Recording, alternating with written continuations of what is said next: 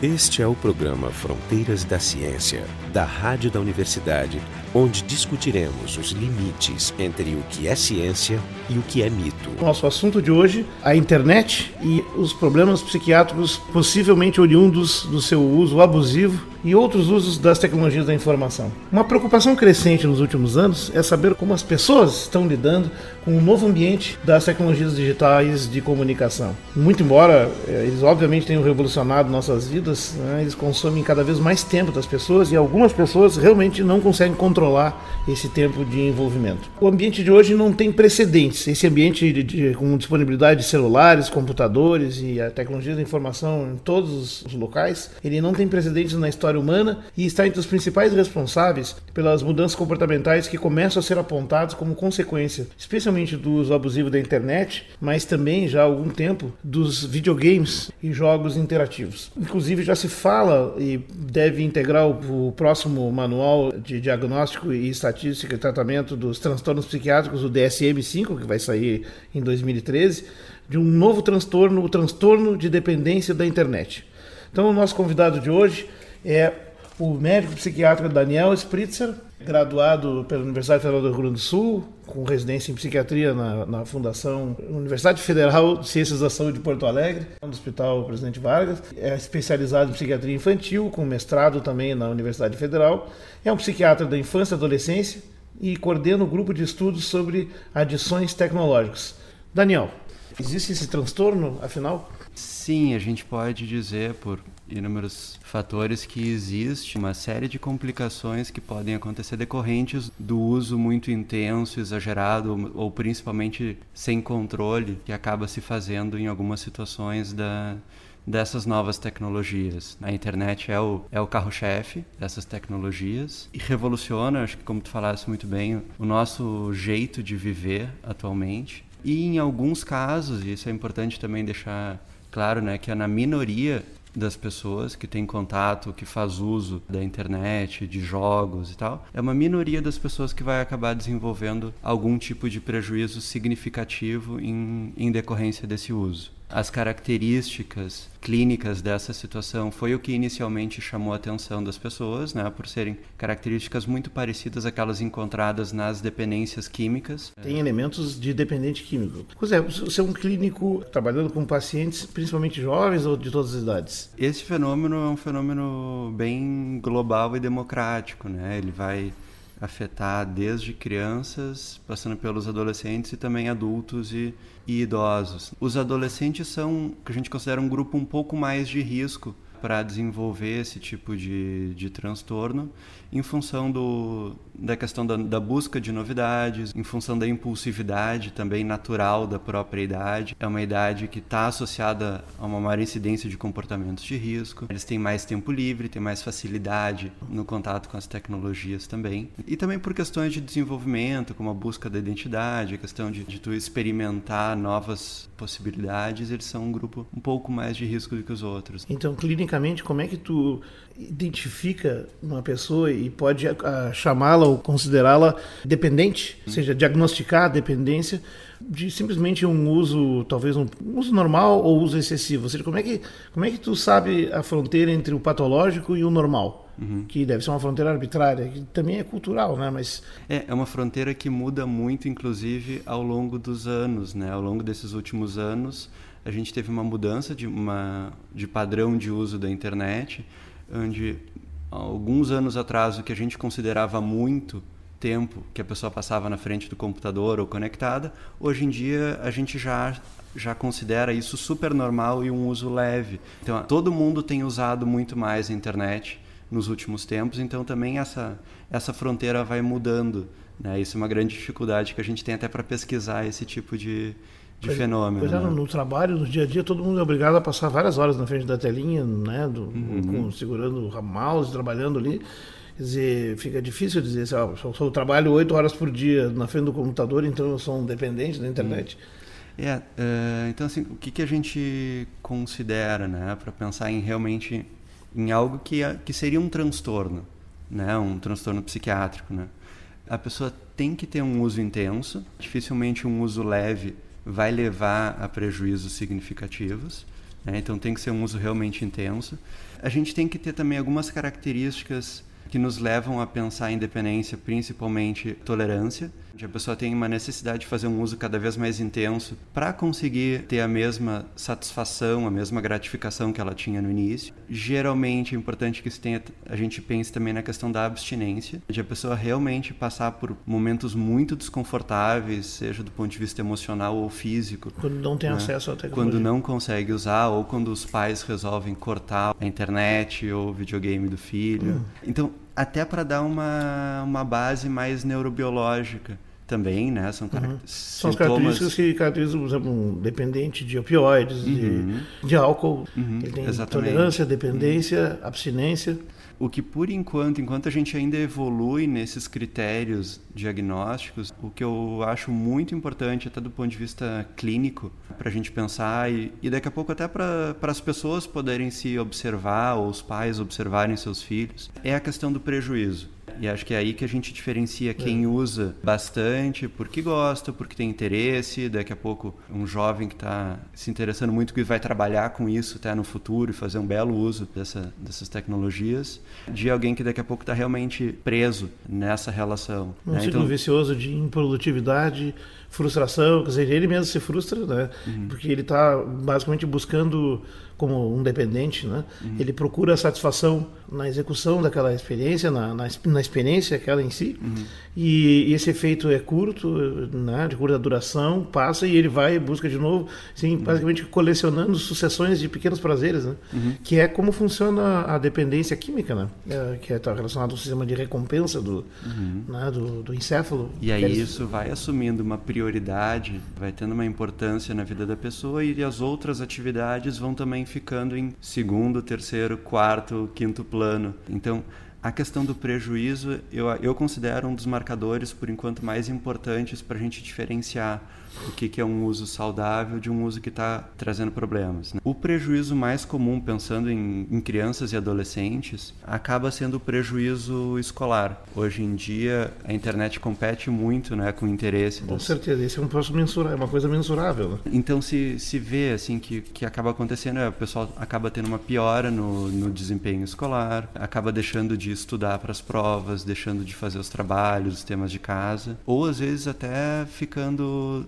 dormindo na aula ou estando lá super desatentos, apenas de corpo presente, porque ficou jogando até as quatro da manhã e aí não tem nem cabeça para prestar atenção no professor, né? Que descrição precisa das nossas vidas de pais. Ah, bom, voltando a realmente é, é, é uma realidade concreta, assim, tu fazer a regulação do tempo de internet, né? Uhum. Que não funciona. E ao mesmo tempo tem um, no caso dos pais, né, tem esse prejulgamento eu vou chamar de prejulgamento para ser generoso e, e, tentar ser honesto, né? De que o tipo de, de trabalho ou de coisa que está sendo feita na internet pelos jovens hoje soa para os pais, ou é interpretado como uma coisa menor, uhum. como uma coisa inferior, como uma coisa fútil, vã, seja trocando frases curtas com abreviações estrelas, né? Basicamente conversa, é como se fosse uhum. uma conversa, mas é uma conversa especializada, já com características próprias, uma linguagem própria, mas são no fundo interações humanas, limitadas uhum. por uma série de coisas que a gente vai falar daqui a pouco, mas o que será que motiva essa juventude então a, a, a investir, a quando entram nesses sistemas, que têm acesso essas tecnologias, ficar investindo tanto tempo nelas? Por que, que eles não, digamos, ponderam o fato de que, bom, mas isso aqui tá legal, mas eu não estou vendo a cara do sujeito, não estou ouvindo a voz dele, eu não estou podendo, sei lá, ter um contato físico com ele, sei lá, abraçar a pessoa, ou, ou eventualmente brigar com ela, dar um soco nela. Hum. Por que, que elas não optam pela via real? Ou seja, por que, por que, que isso acaba sendo tão dominante? O que, que tem aí? O que, que tu acha que tem aí por trás disso? Os adolescentes hoje, né, Jorge, são o principal grupo que participa das, das redes sociais e encontram também aí na rede um ambiente um pouco mais seguro, protegido, onde os pais vão ter um pouco menos de controle. Espaço é, de liberdade, é. De conhecimento em relação ao que, que eles estão fazendo. E também por isso que surge tantas redes novas, independente da questão econômica envolvida, né? Mas existe, um, existe uma demanda para isso. Uhum. Né? Existe um público adolescente que está sempre tentando descobrir um ambiente onde os pais não estão participando para eles poderem co conversar e, e se relacionar à vontade. Né? Então, é, é como dizer que a internet permitiu ao jovem adolescente, que sempre foi assim desde a idade da pedra, a ter um espaço próprio como nunca teve antes. E daí, talvez, em consequência uhum. disso, começam a aparecer coisas que não apareciam antes, porque esse espaço não existia. A, a juventude, a infância sempre foram muito regradas, muito autoritária, a relação, etc. Uhum. O espaço para o adolescente se manifestar é um conceito, eu diria que é da segunda metade do século XX para cá, uhum. talvez pós-68, para ser mais preciso. Né? Uhum. O próprio conceito de criança, né? a criança nem era vista como criança até o século XIX, ela era um adulto em miniatura. E lhe era cobrado esses, essas obrigações dessa forma. Né?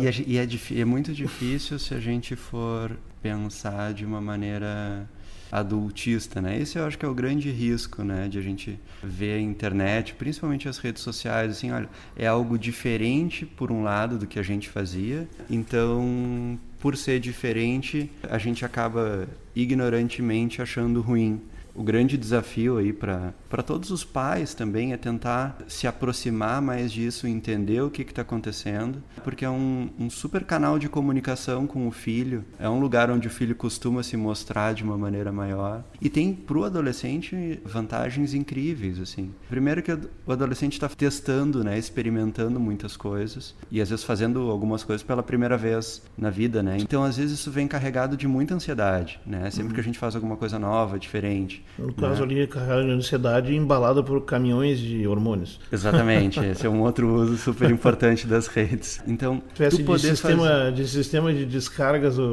uma cloaca emocional planetária. Pronto, então, a definição mais escatológica que eu podia imaginar.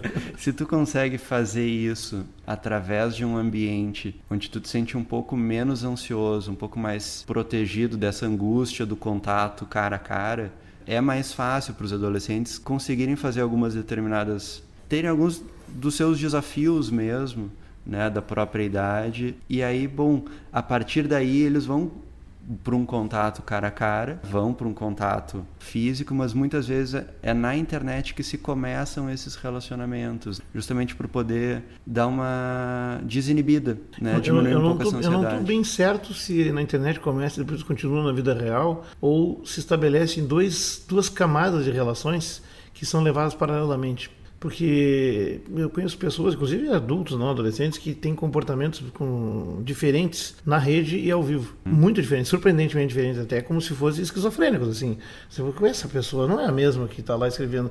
Porque aí, realmente, a rede ela oferece essa essa máscara, né, para tu te esconder atrás desse uhum. avatar, como se costuma dizer, né? Uhum. Tu, tu, lá é anônimo, tu não tem rosto, tu é quem tu imaginar ser, ou quem tu passar a impressão de ser, e certamente isso é um, é um escudo legal para tu lidar com as ansiedades e tal. Você né? tem muito mais tu tem muito mais controle sobre que tipo de informações tu vai passar a teu porque respeito, são poucas né? porque são poucas né e isso para um adolescente é super é, no adolescente em particular é, né? é, é, exatamente mas eu diria para também para adultos e outros que têm problemas que todos temos né hum. veja só eu sou um crítico do, do uso da internet como pai então bons motivos até para vê-lo mas a, ao mesmo tempo por exemplo eu penso que há uma ilusão de encontro, uma ilusão de companhia experimentada pelos usuários da internet. Não é real. Que no fundo, no fundo, a maior parte dos usuários da internet está preso numa, numa cápsula de isolamento. Né? Há uma solidão extrema. Por exemplo, uma coisa que eu estava discutindo com a minha esposa, então, por que, que as pessoas, quando na internet fazem uma piada ou um comentário engraçado, eles já complementam botando as risadas junto? Ou comentários do tipo LOL e tal, para garantir que aquilo é para ser engraçado, né, para não ter a dúvida. Então, essa é uma expressão, meu ver, de ansiedade. Eu não tenho certeza se o meu interlocutor vai entender que isso é uma piada, então eu já rio por ele. Então, isso me parece uma expressão de extrema solidão. Ou seja, de quando o humorista, o cara que está dando a tirada, está fazendo o comentário, tem que também explicar agora riam, levantar uma placa, aplaudam, riam, chorem, né? Isso a mim soa como uma expressão uma, de, de uma solidão espantosa. Mas independente se, é, se a rede é, é o espaço da solidão espantosa ou da companhia virtual, imaginário ou não, ela funciona, porque ela tem esses benefícios todos, né? Ou seja, as redes sociais permitiram a, ah, aproximar pessoas que não se viam mais tempo, manter o contato de pessoas que estão, por exemplo, afastadas em viagem ou a trabalho, que não era possível tão fácil pelo telefone e tal. Inclusive, tem a imagem, às vezes, telefonia tipo Skype e outros. Permite fazer, fazer comunidades de afinidade de interesses, é, como clubes, que sempre existiram, mas agora o clube é mais amplo, né? E os uh, uh, outros benefícios que são propostos, por exemplo, o vídeo videogames. Eles aceleram os nossos reflexos, eles nos condicionam a, a respostas mais rápidas. Há uma discussão toda se o chamado efeito Flynn, que é o aumento do QI, uhum. no índice de inteligência, quociente de inteligência, que os psicólogos estão medindo. Não vou debater o QI, porque é um, todo um tema que eu tenho muitos problemas com ele, mas é que se ele tem a ver com, esse, com, a, com a sociedade da informação, com as, com as tecnologias que tem. Isso é toda uma discussão, porque na verdade ele está crescendo desde o início do século e a internet está aí apenas há uns 10, 12, 15 anos. Né? Uhum. Então, mas, por exemplo, memória de curto prazo melhorada, a, a, coisas positivas que vêm do uso dessas tecnologias, jogos, internet, redes sociais. Mas dá para imaginar também as coisas negativas. Por exemplo, a comunicação humana. A Susan Greenfield, que é uma grande crítica, porta-voz dessa crítica à rede, inclusive um pouco alarmista, ao meu ver, nós concordamos com isso, nós estávamos falando antes, ela faz a crítica da internet, a crítica das redes sociais, dos excessos de jogos e tal, só que ela não se baseia em literatura confirmado muitas vezes. Ela mesma não produz isso, apesar de ser uma neurocientista trabalhando em outras áreas. Ela já há vários anos né, vem fazendo esse discurso na internet é um perigo e, e alarmista que alguns criticam e eu acho que com razão, porque ela chegou até a se exceder em alguns momentos dizendo que não, que a internet está aumentando o número de autistas. Mas existem medidas eh, reais do mundo moderno né, de aumento de depressão, por exemplo. Não só em jovens, mas em outros. Tantos fatores podem ser elencados para isso. Não sei se a internet seria o responsável. E eu fico pensando, será que isso não é consequência? Se for a internet o responsável, que ainda precisa ser demonstrado, será que é porque a comunicação na internet sempre é mais limitada? Por exemplo, nas redes sociais, a maioria da comunicação é feita por escrito. São palavras, inclusive abreviadas. Nem vão falar dos atentados à língua portuguesa. Desaparecem coisas que não estão ali, né? A própria Susan Griffith faz uma brincadeira engraçada, né? Por exemplo, a comunicação humana também, além das palavras, utiliza contato visual, olho no olho, linguagem corporal, que é uma comunicação não verbal, que é a nossa comunicação animal, gestos, posturas, variações da entonação, no volume, na frequência da voz, os atos de fala, o jeito que tu diz uma mesma palavra muda completamente conforme a entonação e o que tu quer transmitir, a parte emocional, e o próprio contato físico direto, o toque, o abraço. A Susan Greenfield brinca dizendo: nenhuma dessas funções adicionais está disponível no Facebook. Será que não é a falta disso que cria a ilusão da companhia. E as pessoas então se submetendo a esse ambiente mais unidimensional de apenas um dos componentes da comunicação humana e achar que aquilo compensa ou faz tudo. Será que não é essa a fonte desses problemas? Tem uma autora que eu gosto bastante, que é super consistente, que trabalha no, no MIT, que é a Sherry Turkle. Ela tem um, um livro recente que chama Alone Together. As pessoas estão juntas, mas e ao mesmo tempo muito sozinhas. Certamente a internet pode, em muitos momentos, nos dar a ilusão de que a gente está realmente com muitos amigos, fazendo coisas que as outras pessoas estão curtindo, e na verdade está cada um fechado no seu mundo e essa interação acaba sendo um pouco mais fraca.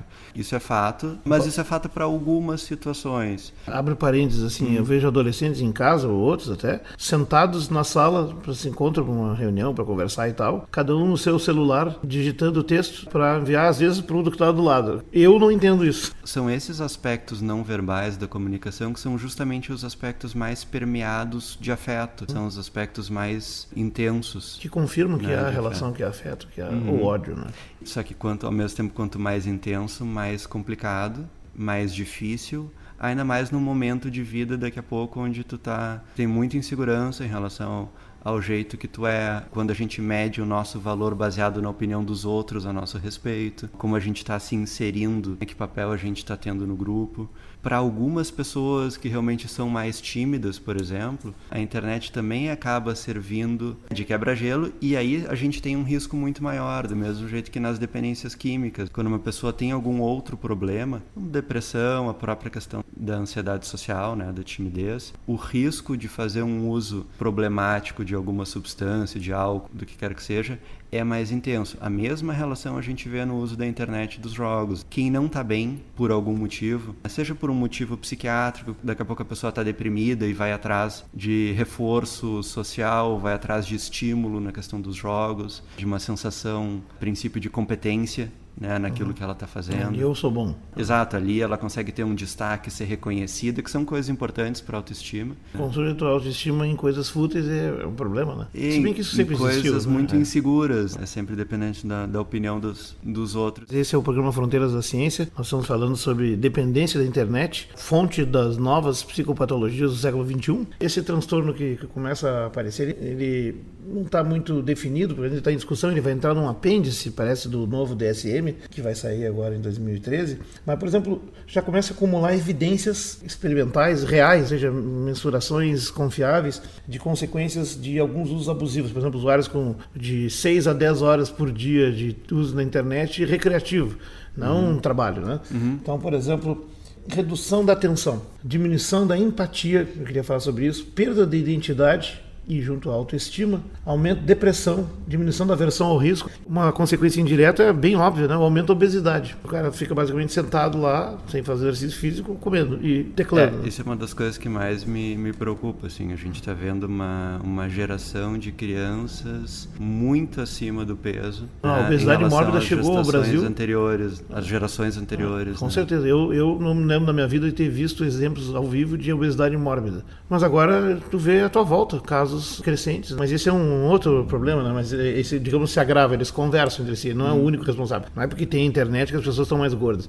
Uhum. São hábitos alimentares, são práticos, o tipo de alimento, o tipo de sociedade de consumo que nós claro, construímos. Mas, por exemplo, a empatia. O que é empatia e o que as pessoas, o adolescente perde empatia? As pessoas andam pela rua ou pelos corredores, esbarram umas nas outras e não, não pedem desculpas. Mas não é porque elas são mal educadas, é abaixo disso o problema. Ou seja, é porque elas simplesmente não entenderam que invadiram, penetraram o espaço privado do outro. É. O que é empatia, afinal? Nessa, nesse sentido, eu gosto de pensar também, Jorge, na internet, não como o grande demônio da nossa sociedade né? agora, mas também como um reflexo da nossa sociedade. A gente vive hoje uma sociedade que é extremamente individualista, onde as pessoas têm muito menos essa noção de conseguir pensar no outro e de se colocar no lugar do outro, não claro. só pensando no como é que a gente gostaria que o outro se comportasse, mas às vezes tentar entender como é que o outro pensa, como é que o outro sente, não só transferir para o outro o nosso jeito de pensar ou de sentir também. Acho que essa é a verdadeira. Tu acha que isso já é, vem de antes? É a verdadeira empatia.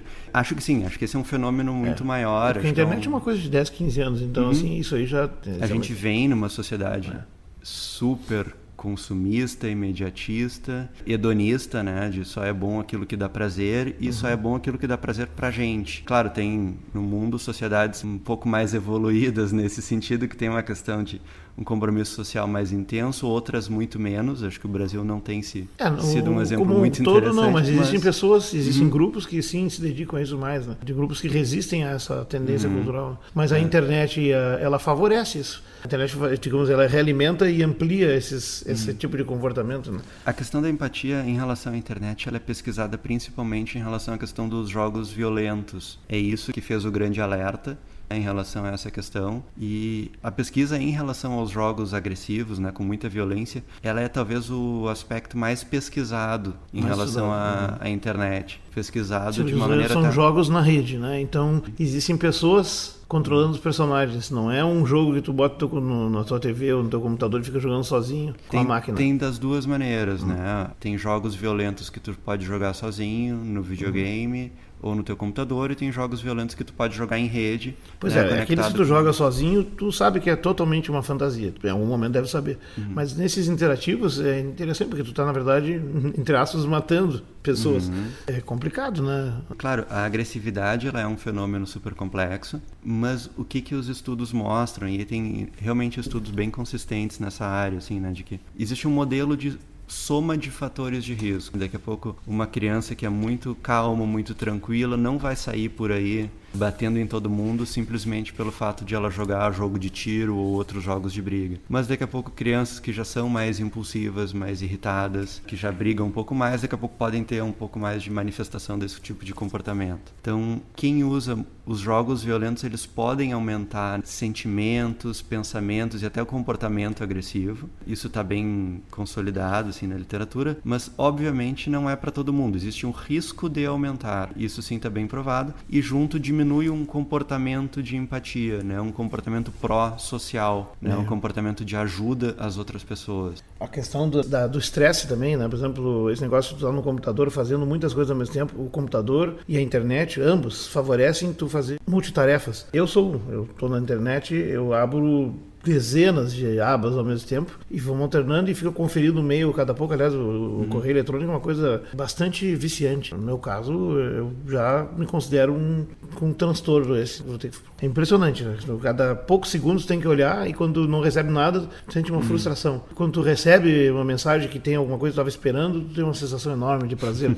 é, já é meio demais o negócio, assim, né? E como é que o cara controla isso? Acho que esse é um desafio da, de toda a sociedade, né? A gente conseguir entender o que, que exatamente a gente precisa mais, o que, que a gente não precisa tanto assim das novas tecnologias. Em relação ao multitasking que tu estava falando, eu acho que a gente acaba virando especialistas em multi-mini tasking, porque a gente Sim. acaba fazendo muitas coisas, mas, todos, mas se a gente para para né? pensar, né? a gente acaba fazendo muitas coisas pequenas. Uhum. As coisas, as tarefas que a gente tem mais longas, mais trabalhosas, mais extensas, a gente, se a gente for pensar, a gente acaba deixando um pouquinho de lado porque elas acabam ficando muito mais difíceis. Então as ferramentas não, não vêm nos ajudar, elas são uma procrastinação high-tech. Isso né? é um cuidado que a gente ah. tem que ter né? do é. quanto a gente está deixando de lado as, as nossas tarefas mais longas, mais extensas, mais complexas, para ficar fazendo tarefas mais simples e práticas e fáceis e que vão nos dar um retorno mais rápido também. Os críticos de sempre